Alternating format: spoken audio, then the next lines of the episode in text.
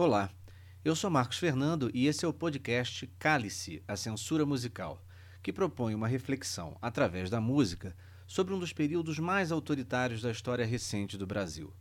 Um período em que o Estado atribuiu a si próprio o juízo de dizer o que era bom e o que era ruim, o que era moral e o que era imoral, o que era certo e o que era errado. A exposição de motivos para a elaboração da divisão de censura de diversões públicas diz muito de como pensavam os censores. Abre aspas.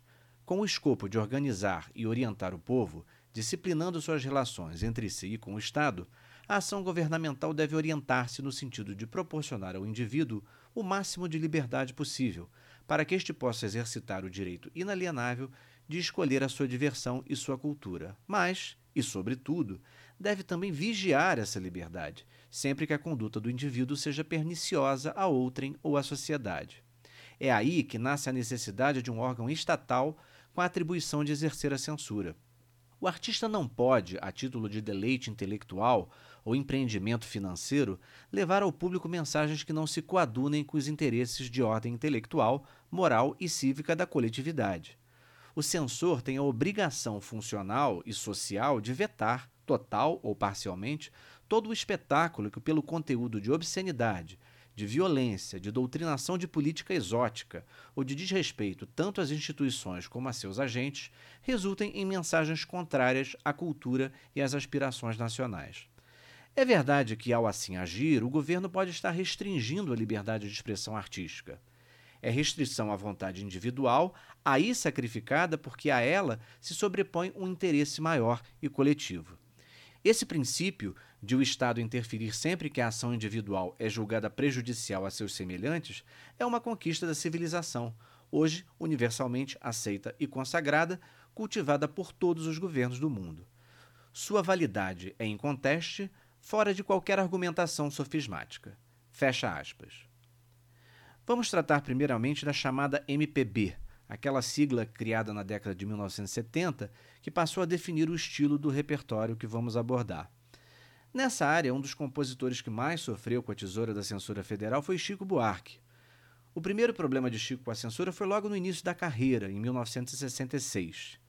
Tamandaré era uma brincadeira sobre a desvalorização da moeda e falava na nota de um cruzeiro, que trazia a figura do almirante Tamandaré. Foi proibida como ofensiva ao patrono da Marinha e só seria gravada em 1991 pelo quarteto em si.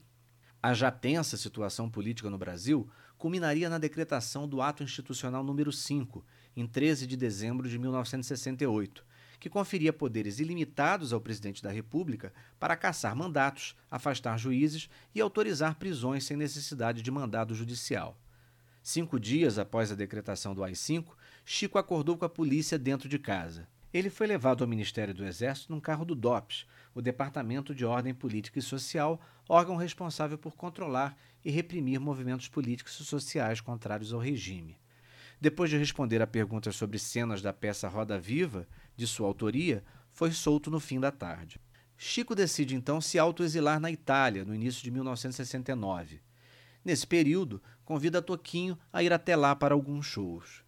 Antes de voltar ao Brasil, Toquinho mostra a Chico um tema musical de despedida, pedindo que ele colocasse uma letra. Chico só terminaria a letra um ano depois, em 1970. Nascia então o Samba de Orly. Quando Chico foi mostrar a letra a Toquinho, quem estava por perto era Vinícius de Moraes, conhecido pelo ciúme que tinha dos seus parceiros. Toquinho tinha ficado satisfeito com o resultado, mas Vinícius achava que ainda poderia ficar melhor e foi para um canto mexer na letra.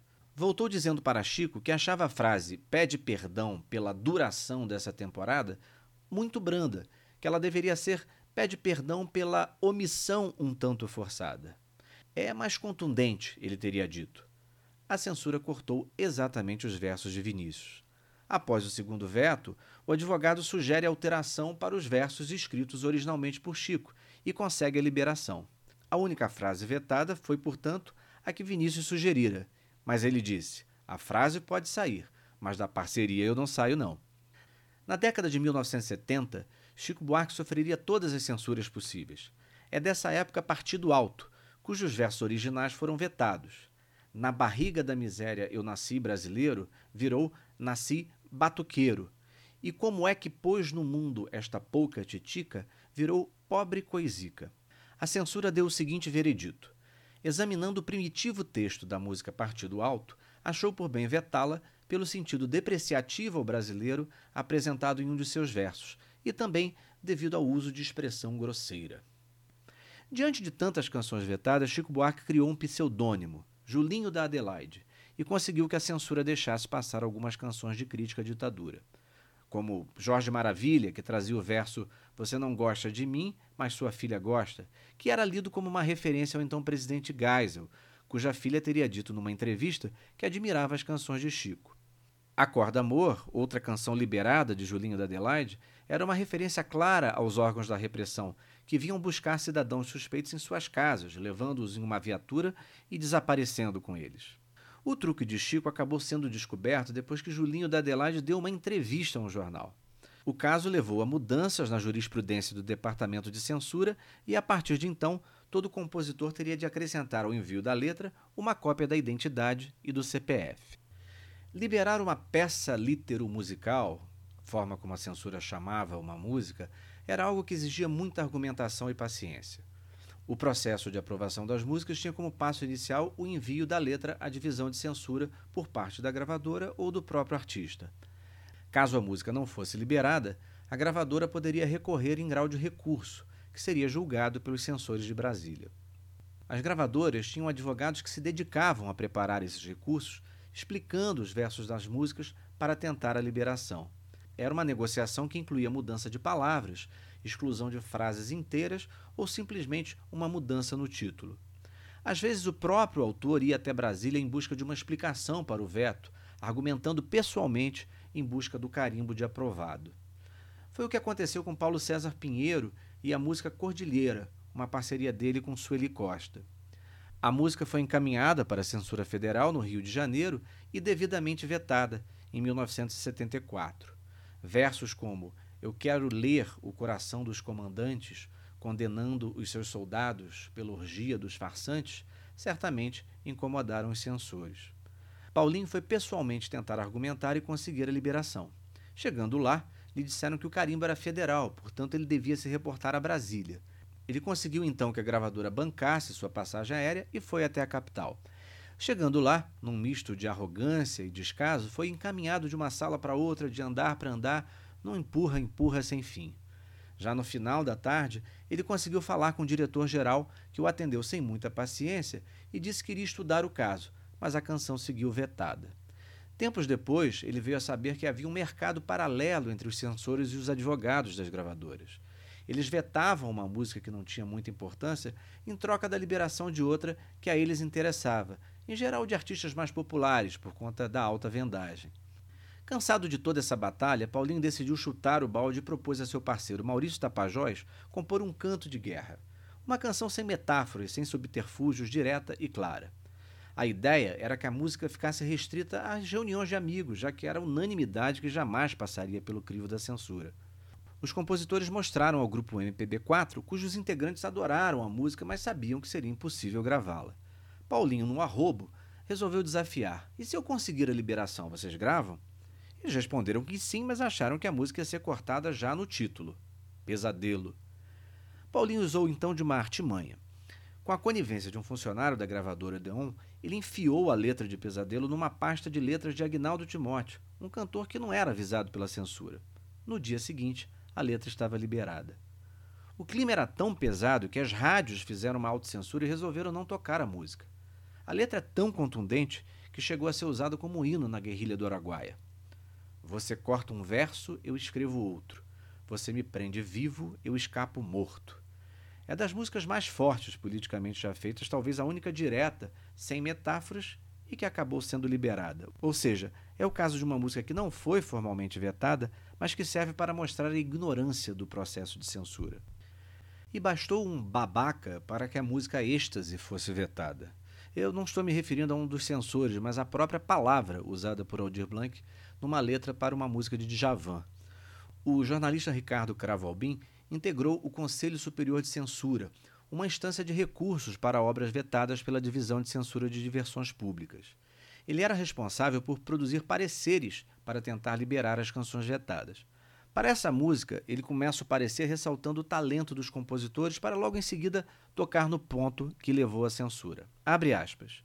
O que tornou proibida esta letra foi o emprego do adjetivo babaca para qualificar um bêbado, personagem central do poema. A censura interditou toda a música, já depois de gravada, porque entende que a palavra babaca pode ser interpretada em determinadas regiões do país como obscena. Na verdade, a palavra pode adquirir outro significado, um sinônimo chulo para vagina, quando especificamente empregada como substantivo. Como adjetivo, e aqui não há qualquer argumentação acaciana ou capciosa, a palavra tem outro significado, sinônimo para panaca, tolo, bobo, etc. Fecha aspas. Os agentes da censura não se furtavam a manifestar o racismo em alguns de seus vetos. Mestre Sala dos Mares, de João Bosco e Aldir Blanc, é um bom exemplo disso. A música é uma homenagem ao marinheiro João Cândido, que liderou a revolta da Chibata e ganhou o apelido de Almirante Negro.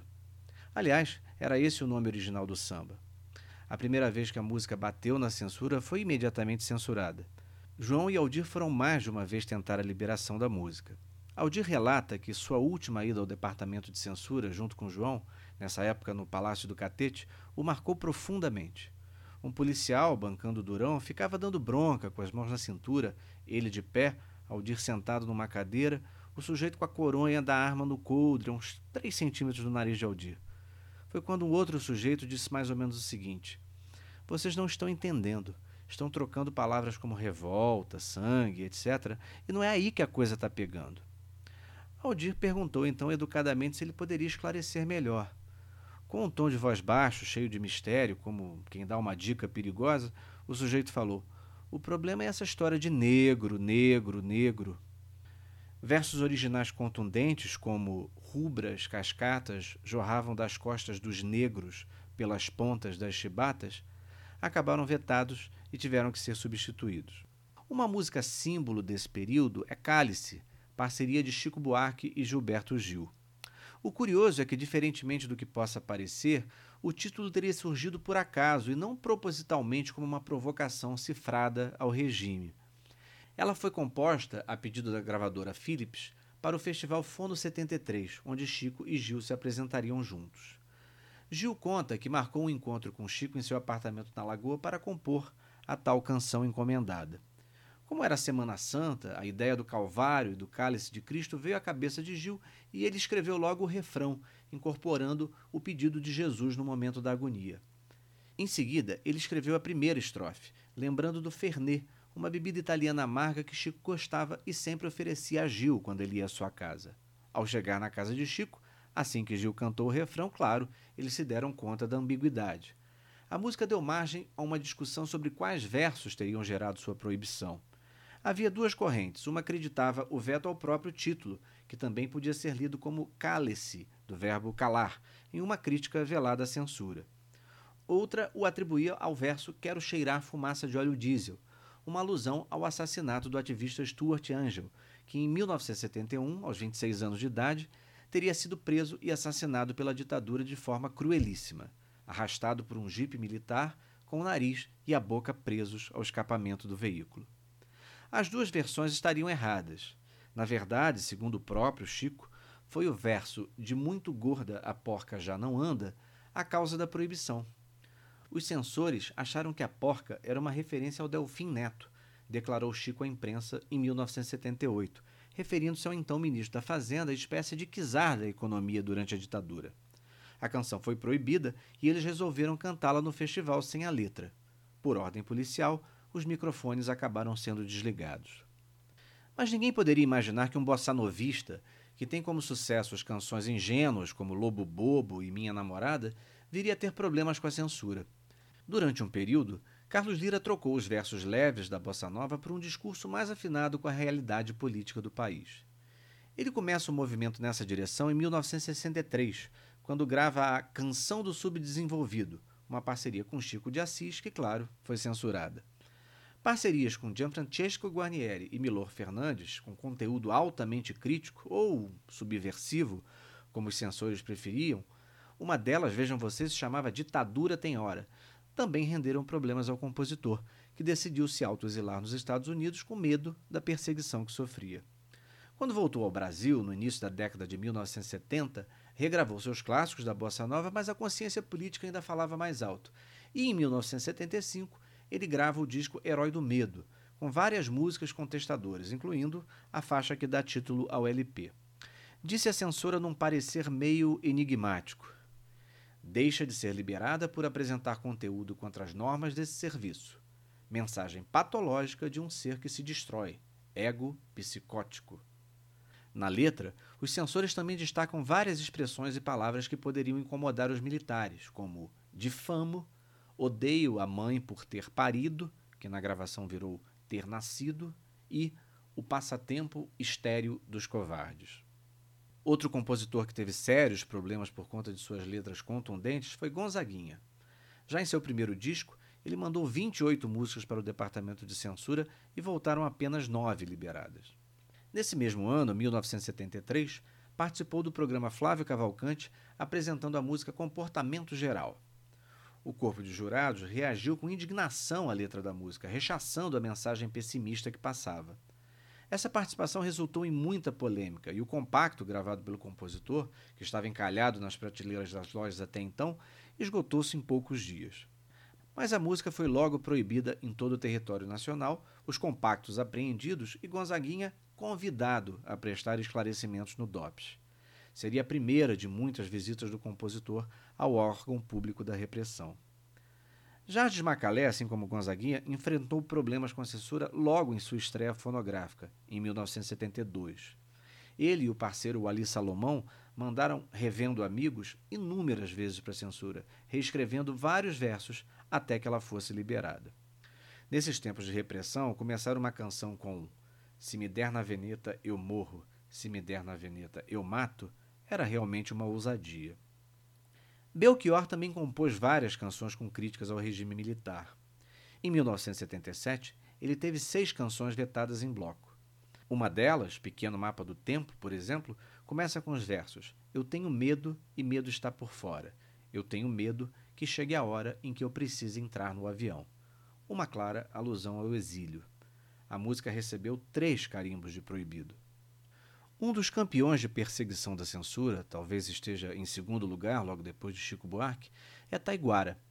Ele é considerado um dos símbolos da resistência à censura durante a ditadura militar brasileira, pois conseguia misturar o lado romântico ao lado revolucionário, o que confundia e irritava os censores quando percebiam suas intenções. Ele chegou a ter mais de 40 músicas proibidas e, desiludido com a situação, também se autoexilou, no seu caso, na Inglaterra. Lá, ele gravou um disco chamado Let the Children Hear the Music, com canções com letras em inglês. A gravadora, no Brasil, resolveu lançar esse disco em 1975, certa de que o discurso em outro idioma não causaria problemas, mas, para surpresa geral, o disco foi proibido. No ano seguinte, ele volta ao Brasil e tenta lançar o LP Imira, Taira e Pi Taiguara, com participação de músicos como Hermeto Pascoal e Wagner Tiso, que foi proibido na íntegra. Teve seu show de lançamento cancelado e o disco recolhido das lojas poucos dias após o lançamento. Isso fez com que Taiguara abandonasse o país novamente para um segundo autoexílio, de onde só retornou em 1979.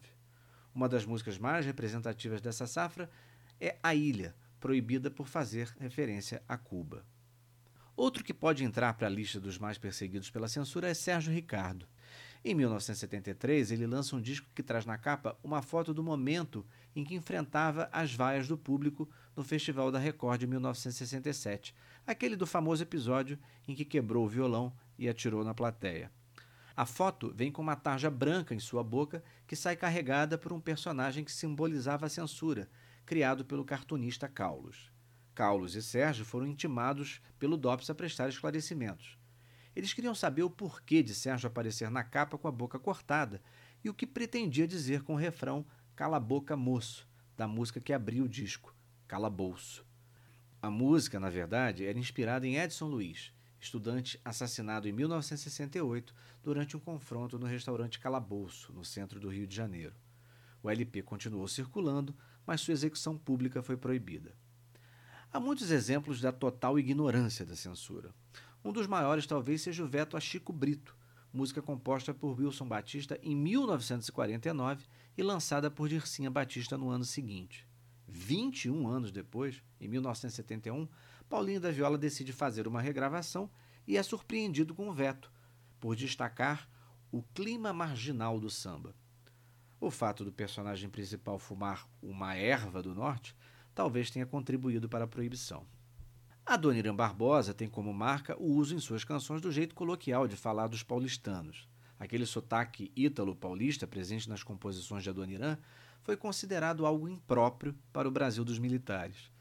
No início da década de 1970, o compositor decidiu lançar um disco com várias músicas já gravadas anteriormente na década de 1950. Para sua surpresa, cinco das músicas do disco foram vetadas, mesmo não sendo inéditas. Na letra de Tiro ao Álvaro, por exemplo, a censura circulou as palavras tauba, revolve e artomov e concluiu que a falta de gosto impede a liberação da letra. E ainda falta um compositor na lista dos mais perseguidos pela censura, Geraldo Vandré. Sua canção da despedida, em parceria com Geraldo Azevedo, ficou anos vetada, só chegando ao público depois do fim da ditadura. Num dos documentos relativos a essa canção, o censor sublinha as frases: Um rei mal coroado não queria o amor em seu reinado, pois sabia não ia ser amado, que teoricamente traria uma mensagem política. Agora, problema mesmo causou para não dizer que não falei de Flores, que se tornou um hino contra a ditadura militar. A música foi apresentada por Vandré no Festival Internacional da Canção e a repercussão foi imediata. Um general publicou uma carta no jornal Última Hora questionando o compositor. O que entende você de pátria para dizer que nos quartéis se vive sem razão? Que mais você fez nessa vida sem ser em troca de lucro? Cante o que quiser, mas não coloque nada de pátria no meio. Você não sabe o que é isso. A sua pátria deve ser um copo de cerveja. A música obteve o segundo lugar no festival e foi proibida de ser cantada e executada em todo o país, mas, segundo consta, não foi oficialmente censurada. Ela causou tanto rebuliço que sua proibição seria resultado de ordens superiores, nem teria passado propriamente pelo departamento de censura. Vandré foi perseguido e teve que se esconder na casa da mulher do escritor Guimarães Rosa, até conseguir um passaporte falso, entrar no Paraguai e daí partir para um exílio no Chile. Ele esteve exilado de 1969 a 1973 e depois nunca mais conseguiu recuperar a carreira interrompida pela censura da ditadura militar. Sua volta ao Brasil foi envolta em mistérios, com sua prisão e uma suspeita de tortura. Para não dizer que não falei de Flores, marcou a abertura política e anistia, quando a cantora Simônia cantou em um show no Canecão, lançado em um disco ao vivo, em 1979. Os compositores populares, tal qual os mais engajados da MPB, também usaram suas músicas para fazer críticas à ditadura. Mas tinham mesmo como marca o amor derramado, os dramas pessoais, a malícia, o duplo sentido, assuntos que também fizeram com que fossem censurados. Odair José foi um dos que mais sofreu com a tesoura da censura, no seu caso não pelo cunho político, mas por tratar de assuntos considerados inconvenientes pelo regime, como homossexualismo, prostituição, drogas, entre outros. A primeira música totalmente vetada foi Em Qualquer Lugar, que, segundo os censores, apresentava uma mensagem negativa sugerindo a prática sexual, como diz o título, em qualquer lugar. O motel foi vetada logo pelo título. Em uma música chamada A Viagem, ele tratava da experiência com a maconha. A mais polêmica música de Odair José certamente foi Pare de Tomar a Pílula, seu maior sucesso, na qual ele pedia para a namorada deixar de usar anticoncepcionais para que ela engravidasse. Segundo consta, na época em que a música foi lançada, existia um projeto do governo de controle de natalidade entre as mulheres de família de baixa renda e haveria uma farta distribuição de pílulas gratuitamente em hospitais. Não ficaria bem um sujeito no rádio dizendo pare de tomar a pílula. A execução da música foi proibida, mas Odair insistia em cantá-la em seus shows. Era comum ele chegar a um ginásio para fazer um show e encontrar agentes da Polícia Federal esperando por ele. Em uma dessas ocasiões, acabou sendo levado a uma delegacia para prestar esclarecimentos e chegou a ser ameaçado de prisão. Valdir Soriano compôs um de seus muitos boleros românticos no fim da década de 1950. Lançou em 1962, mas a música não teve nenhuma repercussão, não foi sucesso. Em 1974, Valdir resolve regravar a canção e a música teve sua reprodução e radiodifusão proibidas em todo o território nacional. O motivo? O seu título, Tortura de Amor. Tortura era certamente uma palavra tabu em um momento em que essa era uma prática usada pelo regime militar para tirar informações de pessoas supostamente subversivas. A história de uma mulher que esconde o amante no guarda-roupas não agradou a censura, e Guarda-roupa Maldito, da dupla sertaneja Teodoro e Sampaio, acabou sendo proibida. O jornalista Ricardo Cravalbin saiu em defesa da música com o seguinte parecer: Trata-se de recurso para a liberação da peça litero-musical Guarda-roupa Maldito de Teodoro e Sampaio. Como se vê, gente cujos nomes praticamente nada significam para nós, fruto de uma civilização urbana e acostumados tanto a ouvir quanto a gostar de outro tipo de música pela nossa própria conformação cultural. Mas eles existem, vendem milhares de discos e são apreciadíssimos por seu público, um enorme público brasileiro que está quase sempre na área rural ou nos bolsões da pobreza que se alojam nas grandes metrópoles do país, normalmente os egressos dos campos e que chegam à cidade grande desvalidos de emprego mais substancial ou até de moradia mais digna.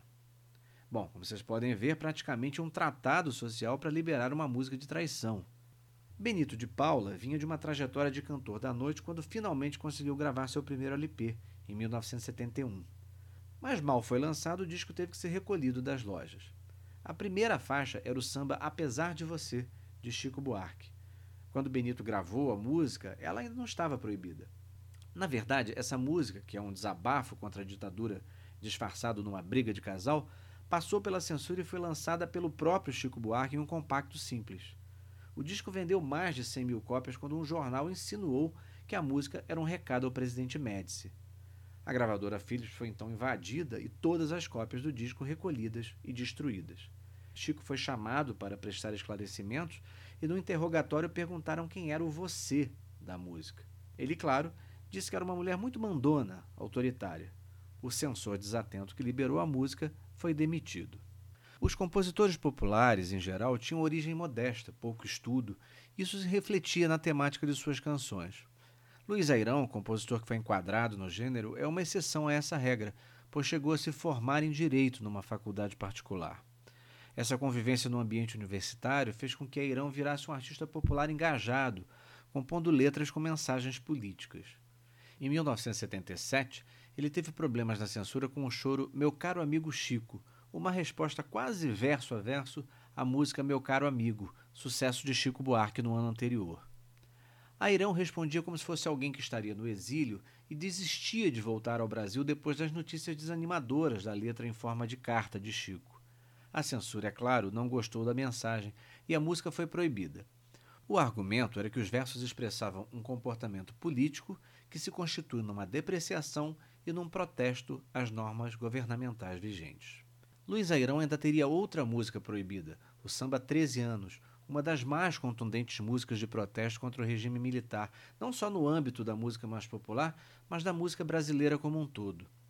Enquanto o governo comemorava os 13 anos do golpe de 1964, Airão resolveu protestar contra o fato com uma letra que dizia: 13 anos eu te aturo, eu não aguento mais. Assim como em Apesar de Você, ele tentou esconder o protesto sob uma suposta briga de casal. Os censores perceberam a real intenção e a música foi vetada mas o disco já estava gravado, era o mesmo que trazia meu caro amigo Chico, que já havia sido liberada, e a gravadora estava muito preocupada. O advogado da Odeon recorreu e perdeu novamente. Foi quando Luiz Airão teve uma brilhante ideia. O senador Nelson Carneiro tinha acabado de aprovar no Congresso Nacional a lei do divórcio, e o assunto estava na ordem do dia. Ele resolveu então trocar o título da canção de 13 anos para O Divórcio palavra que não aparece em nenhum momento na letra da música. Ela foi julgada por outros censores que não perceberam que se tratava de uma crítica ao governo e acabaram deixando passar. A censura sobreviveu ao fim do regime militar e durou praticamente até a Constituição de 1988, quando a divisão de censura foi extinta. Era uma censura menos escancarada e mais envergonhada, para usar uma definição do jornalista Hélio Gaspari. Em junho de 1987, a Iemai Odeon enviou a Brasília a letra de censura de Felipe Seabra e André X, gravada pelo grupo Plebe Hood. A canção já tinha suas intenções reveladas no título, era bem explícita. Mas, para surpresa de todos, a censora que avaliou a letra não fez nenhuma referência ao tom de contestação dos versos da música nas suas justificativas para a proibição. O problema, segundo ela, estava em outro lugar, um palavrão que aparece na letra e que teve que ser substituído na gravação por algo incompreensível, como Orras, meu papai. Ou seja, eles não quiseram admitir o real motivo do veto e usaram o palavrão como justificativa oficial para a proibição da veiculação da música nas rádios. A verdade é que a polêmica em torno da música ajudou na divulgação do disco da Plebe Hood, que quase chegou a ganhar o disco de ouro. No pop rock, um dos primeiros artistas a ter embates com a censura foi Rita Lee. Os problemas começaram ainda no grupo Os Mutantes. Em 1972, eles apresentaram uma música chamada Cabeludo Patriota, mas tiveram que mudar o nome para A Hora e a Vez do Cabelo Nascer. E a faixa acabou ganhando uns ruídos para esconder a frase O meu cabelo é verde e amarelo. Em 1977, ela lançou Arrombou a Festa, uma parceria com Paulo Coelho, que fazia alusão à Festa de Arromba, aquele clássico da Jovem Guarda de Roberto e Erasmo. Em 1983, ela aproveitou a música de Arrombou a Festa e fez outra letra, atualizada, batizada de Arrombou o Cofre, uma crítica explícita à política de então, citando nomes como Golbery, Delfim, Aureliano, Maluf e Andreasa. A música, é claro, foi proibida. Um ano antes, em 1982, ela teve vetada a música Cor-de-Rosa Choque, que, segundo os censores, usava uma palavra colocada de maneira dúbia que poderá também referir-se ao ciclo menstrual da mulher e que suscitará indagações precoces em torno do assunto. O jornalista Ricardo Cravalbim, como integrante do Conselho Superior de Censura, mais uma vez produziu um parecer pela liberação da canção. Sua avaliação do recurso da gravadora foi o seguinte: Não creio que haja qualquer desvio ético-moral em relação a uma palavra, mesmo que possa ela referir-se ao ciclo menstrual da mulher. Tudo é cada vez mais relativo nos tempos desmistificadores em que vivemos, especialmente em relação a tabus antigos sobre sexualidade. Portanto, preconceituar-se o assunto quando tratado dignamente é pelo menos uma tolice. A chefe da divisão de censura nessa época era Solange Hernandes, e durante um show em Brasília, Rita foi à forra e do alto do palco perguntou, citando a censora: Dona Solange, a senhora não conhece Modes? A música depois foi um sucesso e tema de abertura do programa TV Mulher da Rede Globo. Quando o Rock das Aranhas, música de Raul Seixas, foi entregue a Ricardo Cravalbim para fazer o relatório, em 1980, o presidente do Conselho Superior de Censura falou de forma irônica que queria ver que argumentos ele usaria para tentar a liberação, já que considerava o nível da música indefensável. Foi justamente a partir dessa observação que ele usou o mote para fazer a defesa. Ele entendeu que atacar a estrutura da música era um argumento razoável para tentar liberá-la depois, ao menos para a gravação, que era o que o Raul queria. O parecer de Cravalbim foi o seguinte: Ouvindo o rock das aranhas e me detendo em sua letra, confesso que me surpreendi pelo insólito que significa a grosseira exploração da já referida e sempre defendida malícia da alma popular do cancioneiro. Devo dizer, por sinal, que em minhas muitas pesquisas por dentro da canção popular para veiculação aberta, Nunca encontrei nada semelhante em intenção explícita tão pornográfica quanto a presente, mesmo em músicas de carnaval, mesmo em música sertaneja, tanto uma quanto outra sabidamente voltada para o duplo sentido. Nem me detenho em reanalisar a letra da música, quer pela indigência de sua estrutura, quer, sobretudo, pelo seu sentido inequívoco, inexorável e renitentemente pornográfico. Mas também não fujo à tentação, como crítico, de declarar meu espanto ante a tão baixa qualidade da peça assinada por Raul Seixas, um compositor que já fez tantas coisas de qualidade. Por isso, por ser Raul Seixas quem é, torna-se difícil aceitá-lo em apelação tão abjeta e lastimável. Enfim, tamanha indigência Raul jamais se deveria permitir. Como, no entanto, ele se permitiu, vamos respeitar-lhe o direito, a liberdade de fazer até lixo desse nível. No entanto, preservemos igualmente o direito de quem quiser ouvi-lo. Portanto, sou pela liberação da música. Quando a música foi aprovada, Raul ligou para Cravalbim na mesma noite. Eu estou arrasado, não podia imaginar que você iria destruir a minha letra, mesmo com a intenção de que ela fosse liberada. Mas agora eu quero saber de verdade, você acha mesmo a letra muito ruim? Respondeu Cravalbim. Olha, Raul, acho a letra uma merda mesmo e tudo que eu disse no parecer eu confirmo para você agora. Mas isso fica aqui entre nós, porque a turma mais esperta lá do conselho pensa até que eu gosto e que eu disse o que eu disse apenas como elemento de convencimento estratégico para liberar a música para gravação. Raul bateu o telefone na cara de Cravalbim e foi dormir. Lá pelas três da manhã, o telefone toca, Cravalbim atende. É o Raul.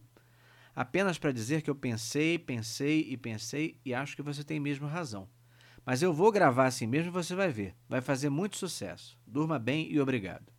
Bem, a música foi liberada para gravação, vetada para as rádios e foi um grande sucesso. Eduardo Dussek enfrentou a censura de frente na década de 1980. A divisão de censura era conhecida do público em geral por causa dos certificados que eram exibidos antes dos programas de TV e dos filmes no cinema. Grande parte dos brasileiros considerava a censura normal, a ponto de alguns escreverem cartas à divisão solicitando providências em relação a alguma coisa que consideravam imprópria. Em 1983, por exemplo, uma dona de casa escreveu à divisão para solicitar a urgente proibição da devassa música Rock da Cachorra, uma composição de Léo Jaime que havia sido gravada por Dussek. Uma outra carta, assinada pela Sociedade Paranaense de Proteção aos Animais, com 60 assinaturas, solicitava a proibição da música, dizendo que, abre aspas, a música deste cantor vai contra os princípios cristãos de defesa dos animais, que também sofrem e possuem sentimentos. Além do mais, a música deve ser entendida como uma grande metáfora. Cachorra pode representar a mulher em alguns momentos. A música é um panfleto à violência doméstica. Fecha aspas. Mas o que deu problema mesmo foram as aventuras de um casal que tomava bolinhas para não dormir, descritas na letra de Barrados no Baile, uma parceria do Dussek com Luiz Carlos Góes. Negociamos uma saída e substituímos o trecho por Aplicados para Não Dormir, lembra do SEC. Mas a mudança deixava a música muito mais pesada, porque sugeria que eles nitidamente se aplicaram de uma droga, fosse por via intravenosa ou por via nasal. O casal continuou como os mesmos cocainômanos que eu e Luiz Carlos Góes queríamos descrever, contou o compositor. E tem o famoso caso da censura ao disco do grupo Blitz. Em 1982, eles assinaram um contrato com a EMI Odeon e lançaram um compacto com a música Você Não Soube Me Amar, que foi um sucesso absoluto e vendeu 100 mil cópias em apenas três meses, chegando a vender no total mais de um milhão de discos. O sucesso fez com que eles entrassem em estúdio para gravar o LP As Aventuras da Blitz. O disco teve duas músicas censuradas e, como o LP já havia sido prensado, a solução encontrada pela gravadora foi arranhar as duas faixas. Ela quer morar comigo na lua e Cruel, Cruel, Esquizofrênico Blues, para que elas não pudessem ser ouvidas. Isso custou muitas agulhas quebradas aos fãs do grupo. Não é difícil entender por que Cobra Venenosa, música de Léo Jaime, foi vetada. Léo foi um dos compositores mais provocadores do rock Brasil durante a censura. Seu primeiro LP, de 1984, tinha como título Foda-se, grafado P-H-O-D-A, letra C. Não bastasse esse título, o disco ainda tinha a música Sônia, com forte conotação erótica, e teve que ser vendido lacrado. No ano seguinte, Léo lança outro disco, dessa vez com uma canção em homenagem a Solange Hernandes, a famosa diretora do Serviço de Censura. Uma versão de So Lonely, do Police, que virou Solange. Segundo Léo Jaime, quando a música saiu, a censora não conseguiu esconder a vaidade e pedia cópias das fitas para mostrar para as amigas. Esse mesmo disco tinha a música A Vida Não Presta, que originalmente era A Vida é uma Bosta, e teve que ser alterada. E teve ainda Thelma Eu Não Sou Gay, uma versão de Tell Me Once Again, que foi gravada por Ney Mato Grosso em 1983. Com tanta provocação nesse início da década de 80, Léo virou um grande alvo da censura. Toda essa irreverência marcou um período que felizmente culminaria no fim da ditadura a promulgação de uma nova Constituição e eleições diretas para presidente. Viva a democracia!